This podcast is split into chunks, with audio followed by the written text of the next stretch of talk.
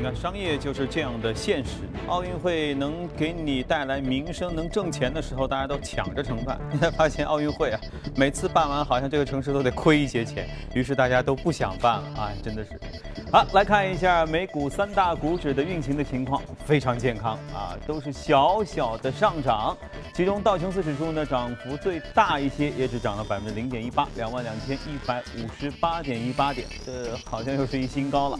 纳指和标普指数都只是上涨了百分之零点零九和零点零八啊，上涨幅度很小。呃，我们来连线一下驻纽约记者林健，请他介绍一下他了解到的情况。你好，林健。早上好，主持人。周三美股是涨跌互现，早盘稍稍的低开之后呢，窄幅的上下浮动。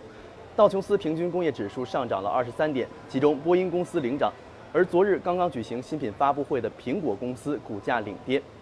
标普五百指数和纳斯达克综合指数也在努力维持昨日的涨幅。昨天三大股指都创纪录的收高，因此有华尔街的分析师指出，对于今日股价回落并不感到意外。前两个交易日的上涨都非常的不错，那标普五百险些站上两千五百点的里程碑。另一方面，昨日美国众议院主席布雷迪宣布，税改计划将于九月二十五日宣布。那么华尔街十分的期待下周公布的税改成为推动美股上涨的又一利好因素。而在经济数据方面，抵押贷款申请者上周大涨了百分之十。数据显示，上周三十年固定按揭利率下降了三个基本点，达到了一年以来的最低水平。因此，上周购房者激增百分之十，较去年同期增长百分之七。此外，美国八月份生产者价格指数，也就是 PPI，上涨了百分之零点二，虽然低于预期的百分之零点三。值得一提的是，尽管生产者价格指数上涨，但是美国通胀率却长期低迷。未能够达到联储百分之二的目标，因此联储官员们仍然在争论是否应该延迟加息。个股方面，刚刚举行过新品发布会的苹果公司股价下跌一点八五点，或百分之一点一四；而亚马逊公司今天股价上涨十点七八点，至九百九十三点三三点。原因是路通金融公司看好亚马逊一直以来强劲的销售业绩，将亚马逊股票评级为买入，将目标股价设定为每股一千两百美元。主持人，啊，就感觉是新高，没想到都是新高。美股涨势如此之好，那接下来它到底什么时候会有一些小小的变局？今天我们就会和嘉宾来说到。再来看一下欧洲股市三大市场的情况，除了英国富时指数有所下跌，跌了百分之零点二八，七千三百七十九点七零点。法国 CAC 指数、德国 DAX 指数都还比较健康，上涨百分之零点一六和百分之零点二三。啊，英国脱欧是个问题，但其他欧洲方面总体上都还挺好。我们来连线一下驻欧洲记者薛娇，请他来做一下介绍。你好，薛娇。好的，主持人，在多重因素的影响下，欧洲股市结束了连续多日的高开高走，早盘时小幅的低开后，始终在低位徘徊，接近收盘时有所回升。截至收盘，欧洲斯托克六百指数微涨百分之零点零四，报三八一点七。跌幅较大的英国富时一百指数盘中一度下跌约百分之零点九。值得注意的是，苹果公司在欧洲的芯片制造商昨天的股价纷纷下跌，在众多板块中跌幅最为明显。其中，AMS 芯片公司盘中下跌百分之五，Dialog 半导体公司下跌百分之三。交易员分析称，由于 iPhone 十要等到十一月三日才能发货，令供货商的股价承压。同时，较高的价格也令市场担心会影响苹果在中国等主要市场的销量。此外，由于新版的 Apple Watch 的发布，令欧洲主要的钟表制造商的股价承压，其中 Swatch 集团的股价盘中下跌约百分之四点五。欧盟委员会主席容克在参加欧洲议会年度咨文时，呼吁欧盟各国把握欧洲经济快速复苏好于美国的这一时间窗口，加深一体化的进程，并且抓住英国退欧的机会，更加团结地争取世界贸易以及金融中心的地位。此外，容克提出要限制外来国家对于欧洲基础设施、高科技制造业以及能源等公司的并购行为。随后，法国、德国和意大利三国也发布了联合声明，称欧盟委员会有关对外来投资进行审查的提案是构建欧洲公平竞争环境的重要步骤。主持人，好，谢谢薛娇。有些时候啊，你不得不感叹，在全球化的今天，全球的投资者做的事情，有时候真的是神同步。比如说，你看刚才，苹果发布会一开，A 股苹果概念股下跌，然后呢，美股苹果概念就苹果自己下跌，欧洲苹果概念股也都纷纷下跌。你不是都挺受欢迎的吗？iPhone X。这个，但是全球投资者就到了一个神同步的阶段，就是只要发布会开完，我这儿就下跌。至于接下来到底能不能上涨，先看你们第一阶段啊，整个的销量数据拿出来之后，那个时候又会再一次做到可能是全球同步的一个涨或者跌。所以现在啊，你要不全球化都不行。我们今天要来继续说一说美股，接下来它是继续往上走，还是可能往下走？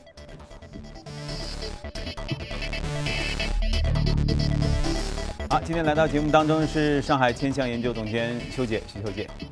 啊，我们要来说美股了。这都已经九月份了，从今年年初那个时候就开始说隐约的表达说，哎呀，美股貌似还有点高啊。都到现在，这说了整整大半年，美股一直基本上就是没有什么停歇的，在噔噔噔健康的往上走，而且是小步快走，对不对？你看到昨天虽然涨幅不大，但基本上都是新高。而且看上去还没有收手的态势，是不是这是一个让你们这些投资美股啊或者关注美股的人们一直心里产生的疑惑？呃，害怕吗？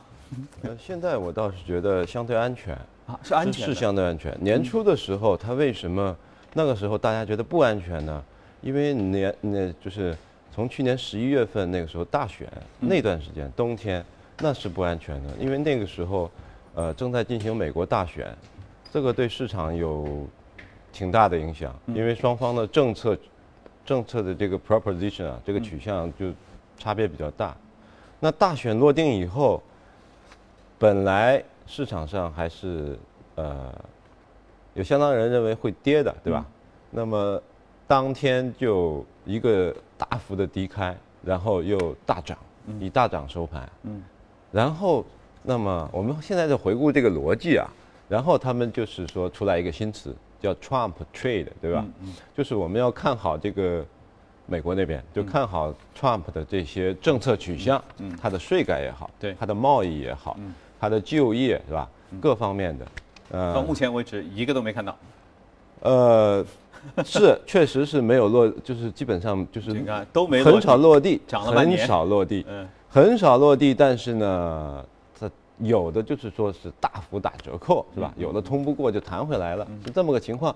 但是它没落地之前，这个就是很安全的了。就对于市场来讲就很安全的，就这个逻辑。对，它没它没落地。那么既然大家认为它的政策对经济有好处，那么股市也应该往上涨。嗯。那么既然它的政策，呃，还没有落地，那就不能先跌下来。嗯。对吧？除非你知道它肯定就是要要失败。那照这么说，不是这个不落地变成个好事儿了？不落地变成是个好事。嗯。那么这个税改呢，是它政策里的这个呃重头戏。嗯。啊，那么如果能成功的话，呃，它对它进行国际贸易谈判啊，也会有是它的国际贸易谈判呢，可以说是最厉害的武器。嗯。如果税改通过的话。按他的目标降到从现在的有效税率百分之三十五到三十九降到百分之十五，那你去参参与这个外贸谈判的话，很有竞争力。这不是光是竞争力的问题，这是这是逼着别的国家也要减税，或者是采取别的方法。嗯啊，这个那就是碾压式的竞争力。嗯，对，但当然它阻力很大，它阻力确实很大，因为它毕竟有很多大的跨国公司，这里边有受益的。也有也有受负面影响的，对对吗？那么，呃，税改这个事情呢，就是按照昨天的说法，呃，九月二十五，呃，九月二十五号，其实就过几天，过一周。对。那么这个详细版的，上次不是说一张一张 A 四就写完了 A 四纸吗？这次不是了，这次可能要有一点厚度了啊！一一一摞纸，一摞纸出来了。那么这个它 detail 的东西，详细的东西。啊，九月二十五号会公布出来。嗯，那么他前前几天跟六个参议员，包括三名共和党参议员，三名呃民主党参议员，呃也坐下来一起吃了个晚饭。啊，目的就是就是说要希望民主党那边啊高抬贵手啊，就是对他这个 这个税务的这个税改能够通过啊。嗯，那么呃。在呃国会那边的说法就是，他们的目标是在十月十五号结束本年度财年的预算的这个这个这个立法，嗯，就把预算这个搞完，嗯，然后下边就开始来讨论，也就是说说在十月十五号之后，嗯，就会把才讨论。就会把税税税改，来来来讨论这个的立法，啊，要国呃要开始进行投票啊讨论。呃，按照我们看纸牌屋之后得出的这个美国背后就政治博弈的一些规律哈，他九月二十五号公布的这个东西，肯定已经是经过前期充分的沟通了，对不对？这是一个打折版的，这已经是比他这已原先的经是打折版的，所以就是沟通过，比如说先和自己政党内部大佬们。这个参议员们啊，先聊一阵，对吧？嗯然后和那边相对来说可能相对关系更好的呃政党的参议员们、国会议员们，啊，也先聊一遍，嗯大家就偷偷先看，说我这二十五条怎么样，然后删减一些、修改一些、妥协一些，所以他拿出来的这一版就已经是修饰过的，所以理论上也就是说，他觉得这版肯定应该是大概率比较能通过的，是这样的。呃，概率会提高，但是通不通得过，他现在也没底。我我我感觉啊，他也没底。为什么呢？因为从过往的那个，包括特别是移民法案啊，还有过往的他所有的这些法案的这个通过情况来看，都不好。就是到了民主党那边，嗯。就是一票肯定是一票都不会投赞成票，对对，对吧？然后只要共和党这边有八九个，主要就是不投赞成票，嗯。虽然他是多数党，然后他这个事儿就通不过，啊。所以对他来讲，他的我我我觉得所以他的重心其实还是在自己的共和党。就自己这边首先要保证你别有，就是说八九个这么多，你有两三个反对可以。另外，如果民主党那边来个五六个，哎，支持一下我，嗯那那就齐了。哎，对，就我觉得他这边可能是是这样一种，但其实很可惜的就是，特朗普从来都没有造成过这样一个良好的局面。从来没有，而且现在的情况好像是每一次那个共和党那边都要增加一两个反对的，就是这这种情况。然后但是有一点啊，就是他现在透露出来的，他是非常的强硬的，嗯就是他的目标税率是降到百分之十五，嗯，啊，企业所得税目标税率，他说他这个不能让步，降到百分之十五。但是按照这个国会发言人保罗·瑞恩的这个说法呢，百分之十五这不可能通不过。那我 我天，这这两位都没讨论通过呀。对对对，这个保罗·瑞恩，你要知道他也是共和党的这个，嗯，大好像是多数。党领袖吧？。对啊，然后他说，我我认为二十二点五嗯嗯，啊，从百分之三十九降到二十二点五，是合适的。这个是可以通过的。嗯嗯啊，这个比较有谱，就是说心里心里比较 confident 嗯一点。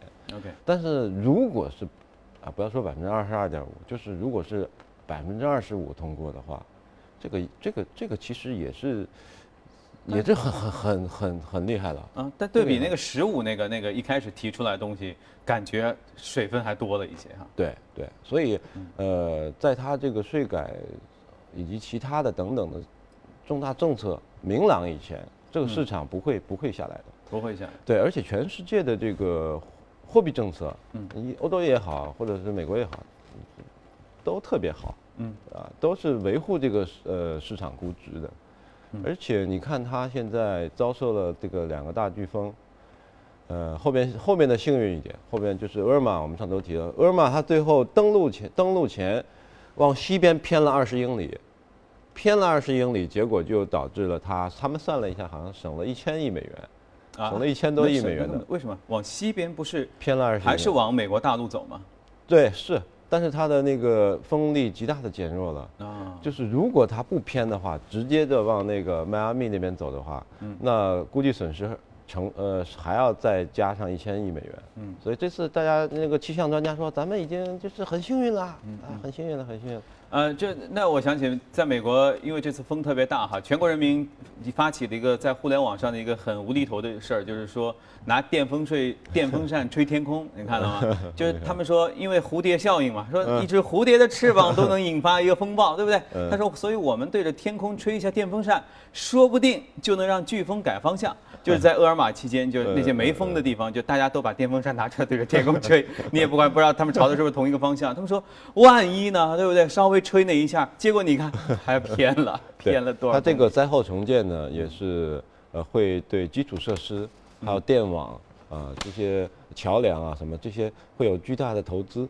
嗯，那么呃当然它不管它是钱从哪儿来啊，发债也好，这个怎么样也好，嗯，那么反正得建，反正得修。对啊，这路或者这个电线坏了，你必须得修啊。嗯这这个是呃体量非常巨大的，这个相当于一个墙的一个呃中等强度的刺激了，就是 OK，对啊，你你你不能说这个路路坏了或者房子那个你不你不建不修这个，这个实际上是对它刺激经济还是有。对，你看道道是比较道指是比较强的，那里边有很多是钢铁和那个和那个建筑啊，这这类相关的基础设施相关的。嗯，那么纳斯达克呢，稍微显得软一点哈，呃，所以就是它也反映了市场这样一种，呃。呃，认认可就是对于这种那灾后重建啊，稳中向上的这么一个判断。对对，你看，对于美国市场的机构研究者也认为说，市场正在再次闯入新高点。来我们来看一下。Yeah, it's a little bit of digestion. We moved up into new high levels and we're getting close to breaking into all time highs again. And, you know, the market's got to digest each step of this rally as it continues. So we don't look at anything as abnormal today. 你看，还有其他的反应是，全球市场呃这个历史性的低点已经是持续了一段时间，所以呢，法兴银行他们有这样的一个判断，说现在这个情况终于会迎来清算的时刻。法国的兴业银行建议投资者呢，要对他们的投资组合进行一个平衡，不要在股市上做出过多的压注，尤其是不要过多压注美国股市。另外，该行还建议投资者应该考虑将至少一部分现金，呃，资金完全的撤出市场，保留一些现金来做闭上关。然后，他们对于欧洲市场呢，是表示从意大利股市收获的时间已经到了，德股目前是适合做战术性的做多。对法国股市仍然看多，对英国富时一百保持一个中性的看法。那不知道他们如果看了今天节目之后，会有什么样的判断？嗯，实际上是这样，那个美股在呃这发达国家市场里边是涨得比较低的。那过去一年是它啊，是相比之下是吧？对它没有什么的欧股涨得好啊啊，它没有欧股涨得 OK，好。反正等到美股如果现最近一段时间内没有那么耀眼之后，我们也可以转移一些精力去说说欧股的事儿哈。来，来看一下异动美股榜上的表现。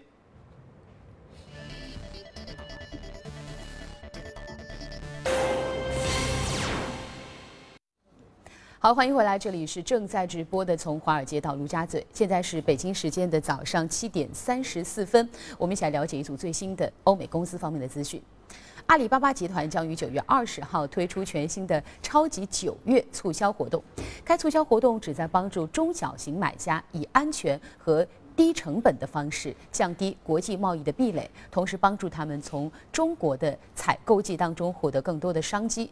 受此影响，阿里巴巴周四收盘上涨百分之二点零九，到一百七十八点九七美元，创下历史的新高。而西部数据公司的股价在美股市场的周三交易当中大幅的下跌，原因是有分析师将该股的股票评级从买入下调到了持有，理由则是东芝此前所宣布的该公司已经与以美国私募股权投资公司贝恩资本为首的一个财团达成了一项协议，同意由这个财团来收购其 NAND 闪存芯片的生产部门。西部数据公司曾在此前表示，该公司对于东芝同意与贝恩资本展开谈判感到意外，并且信誓旦旦地称其将会保护自己与东芝之间的合资利益及其同意权。美国总统特朗普在周三叫停了一家中国背景的私募股权公司收购美国芯片制造商莱迪斯半导体的交易，释放了一个明确的信号，即美国政府将会反对涉及潜在军事应用技术的交易。这笔交易此前遭到了美国国家安全事务官员的反对。莱迪斯本月一号在一份监管文件当中表示，交易双方无法消除美国外商投资审查委员会的担忧。该委员会将会把这笔十三亿美元的交易交由特朗普做出最终的决定，后者有十五天考虑的时间。亚马逊正在公开为其计划建设的第二个公司总部寻找一个家。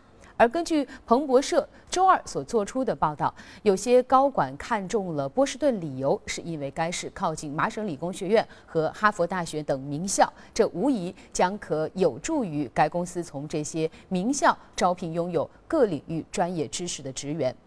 除了靠近名校以外，波士顿还靠近一个机场，这是亚马逊其他的选址要求之一。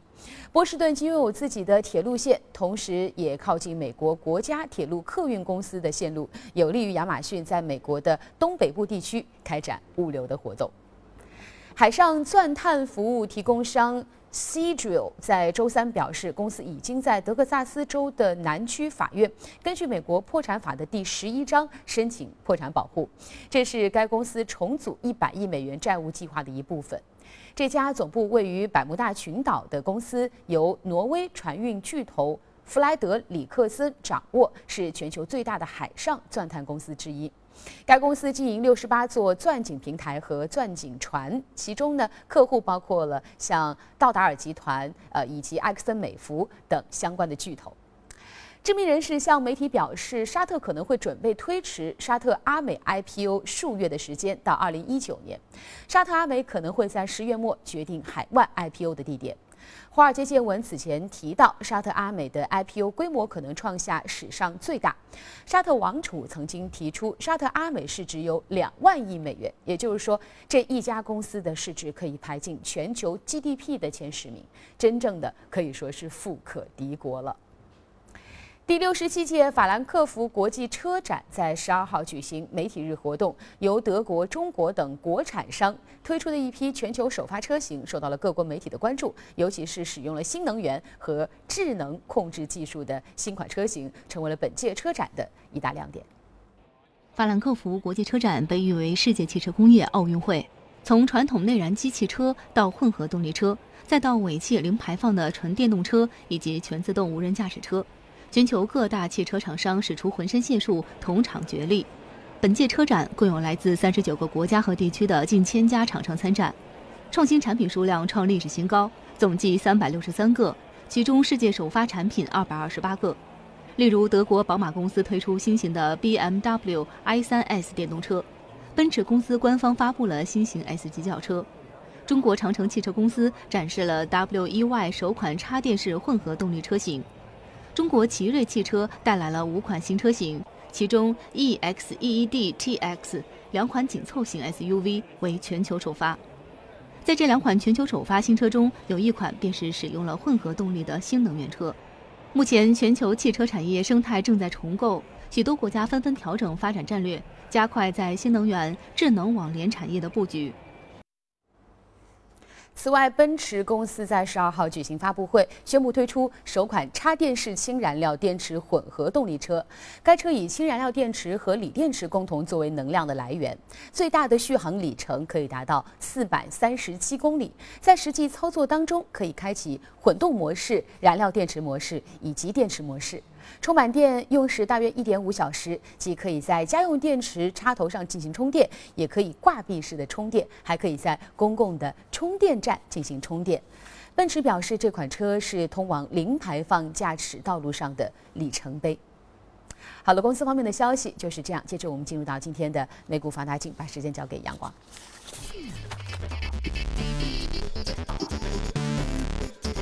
好，今天的美股放大镜要说到一家其实是做纸业的公司啊，多姆塔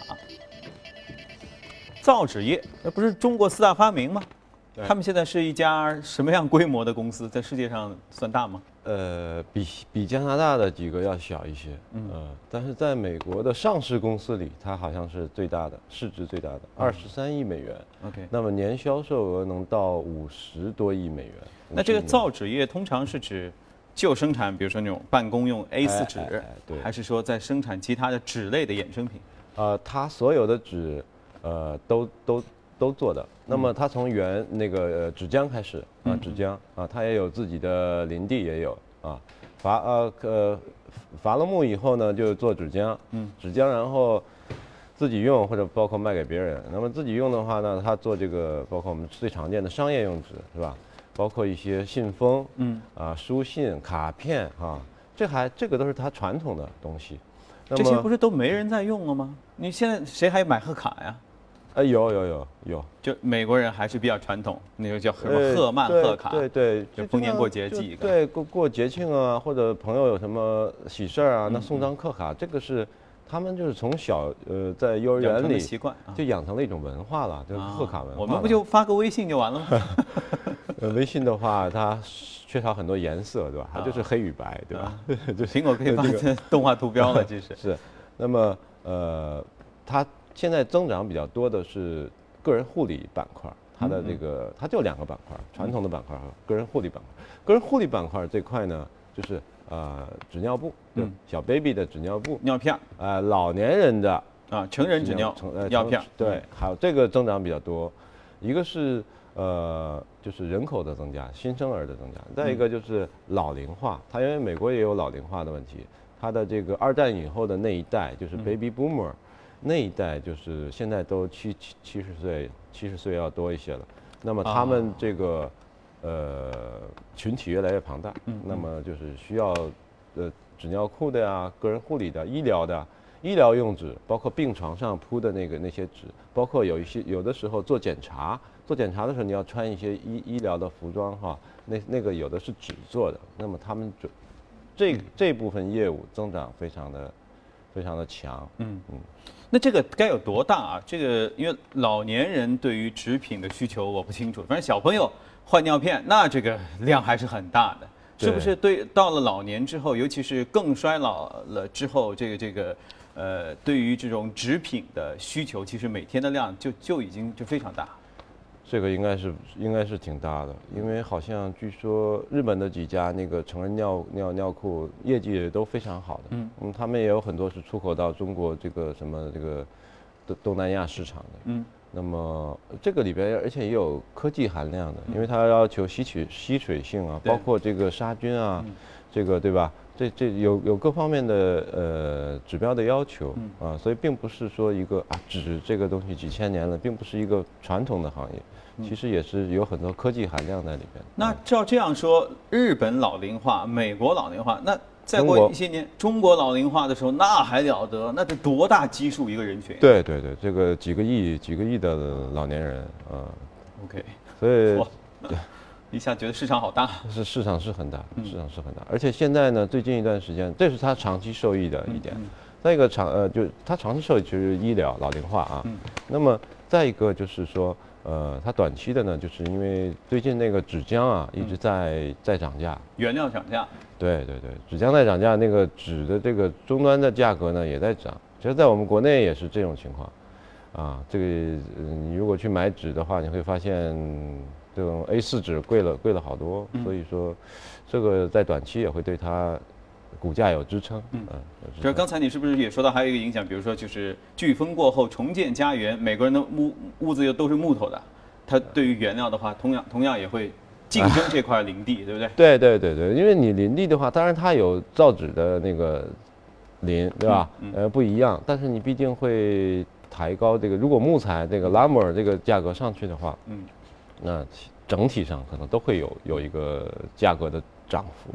哎，通过今天这个介绍，我发现我们一直关注养老都是从健康角度去关注，也许从职业的角度去切入，反而这是一个刚需哈。大家一起从这个点上，我们来进行一下思考。那今天呢，我们有这样一个短片要和大家来分享。医生和科学家苏珊·德斯蒙德斯蒙斯·赫尔曼是比尔及梅琳达·盖茨基金会的首位职业的 CEO。日前呢，赫尔曼就盖茨基金会发布了一个基于数据的全球可持续发展目标报告。那基金会和中国政府合作，以及中国“一带一路”倡议等热点话题，接受了第一财经的专访。我们来看一下这段专访。So let's start. First, we talk about the report. Like, what motivates Bill, Melinda, and you to publish the data report from this year? And uh, we'll publish every year until 2030. Well, one of the things that we've learned at uh, Bill and Melinda Gates Foundation is how important data and accountability are in the aspirations that we have and the world has in global health and development. So we know that the Sustainable Development Goals being a 2030 set of goals feels very far away. So we think it's essential for the world that not just this year, but every year we pause, we reflect on how we're doing using numbers and facts, um, because that's good for accountability. So, uh, based on the report, like, what kind of key messages do you want to deliver to the global leaders about the global development? And China is such a good example in this. Um, if you look at the Millennium Development Goals, one of the things that I think is extraordinary is how much China contributed to the achievement of some of the Millennium Development Goals. And so I would love for leaders to, to feel really proud. Many of those curves that are going in the right direction over the last two, three decades are due to progress in China. So I would want leaders to feel really good and proud of that. Hmm. And I would like leaders in other countries to say, what went on? What, what happened that led to those accomplishments? What's the leadership? And the, the final paragraphs of the report are about leadership. Hmm. What can I do to drive that? And I want all leaders around the world to look at what's possible by 2030. Hmm. Uh, and that comes through in the report. So you see the, the green lines. The hmm. good news is if we continue with progress, how extraordinary the opportunities are by 2030. But there's some jeopardy, and that is if we decrease investment, decrease leadership, decrease focus, we could backslide. Uh, hmm. HIV being, I think, the best example that if you decrease the funding by 10%, that hmm. could jeopardize 5 million lives. Hmm. Th- This really matters. And I think also in the report, it also addressed that uh, financing, uh, financial support is critical to both the global development and global health.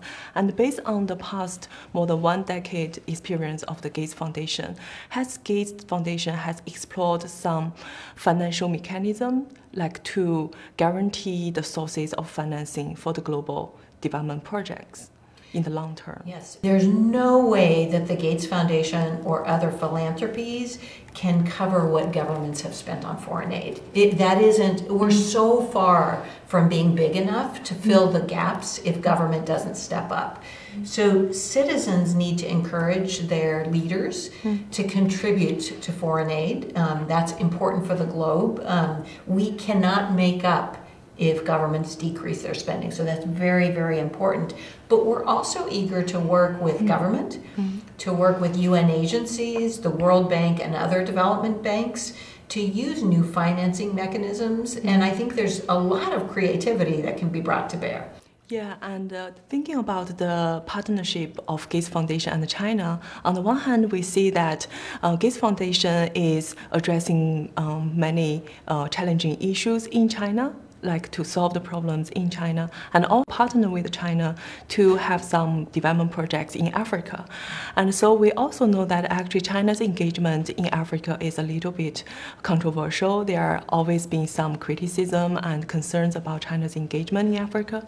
Based on this, why does the Gates Foundation still think that China is a very cherishable or reliable partnership in Africa? That why do you still want to cooperate with China in Africa? Our cooperation with China actually is not new. We've been working with China, and I am very positive about the the trajectory of the mm-hmm. Gates Foundation China relationship. Mm-hmm. If you look early on, China and Gates Foundation focused on uh, issues like tuberculosis and mm-hmm. HIV, and and the Gates Foundation felt like we were helping China and collaborating with China as they were working on HIV and TB. Over the time that the foundation has been working with China, it's actually, I think, very, very exciting to see the transition from us helping China hmm. to China and us helping sub Saharan Africa. So, the reason that the Gates Foundation is so positive about working with China comes from us wanting to learn from China. Mm-hmm. What did China do to be so incredibly effective on childhood mortality, maternal mm-hmm. mortality? I mentioned malaria, mm-hmm. poverty eradication. So we would love to use those learnings that China has to help others who are working on solving these problems in their country. China brings enormous assets when they work in Africa. So uh, an obvious asset is funds. Um, so China can bring funds to bear uh, in collaboration with governments in Africa. Um, but but the other thing is, if when it comes to digital, when it comes to life sciences innovation, we're extremely positive about collaborating with China in research. And global health needs new tools. We need new tools. We need better vaccines. We need better diagnostics. So we're very enthusiastic about China collaborating with Gates Foundation and other colleagues to help solve some of the problems where we need a new tool, especially in something like malaria or tuberculosis, where China's uh, leadership in science and technology can be brought to bear for Africa. And talking about China, in the past two years, China has become a net, like a net, net FDI, foreign direct investor. Like China is a game changer in the global FDI. So how do you see? And also China is trying to combine like China's foreign aid with the China's foreign investment together to help the developing countries to develop, to develop, to be rich, and to get out of the poverty poverty. So how do you see China's role, especially China's FDI's role for the global development? You know, it's interesting. One of the things that I am so grateful, so uh, Gates Foundation China office and my colleagues in China have done a, a really beautiful job of helping myself and my colleagues here in Seattle um, to learn more about how China thinks about uh, investment. China's tradition in, and FDI is such a good example of that. China traditionally looks at um, foreign development in ways that are very businesslike. They're very business savvy. You mentioned infrastructure. Hmm. So, whereas some countries may think in a very kind of charitable mode, hmm. um, China is very focused on the business mode. Hmm. And I think it's really interesting. I think it's actually something that we've become very intrigued by to look at how China thinks about development Yeah, and in the past three years, uh, BRI, the Belt and Road Initiative, has become the most assertive and also the comprehensive element of China's foreign policy. So, based on you also travel a lot to China, communicate with the different players. So, how do you understand the BRI and China's motivation behind it? For me, it's very consistent with China's very business-like infrastructure-based approach to development. I think it's exciting to see China focused, committed, putting out numbers and aspirations. I like that. I like mm. uh, the accountability of putting out a big plan like BRI. I also think for us at the Gates Foundation, mm. as we understand China's capabilities, we want to make sure we understand how they're thinking about that, mm. how that initiative can be tapped into for a lot of the things that we're trying to do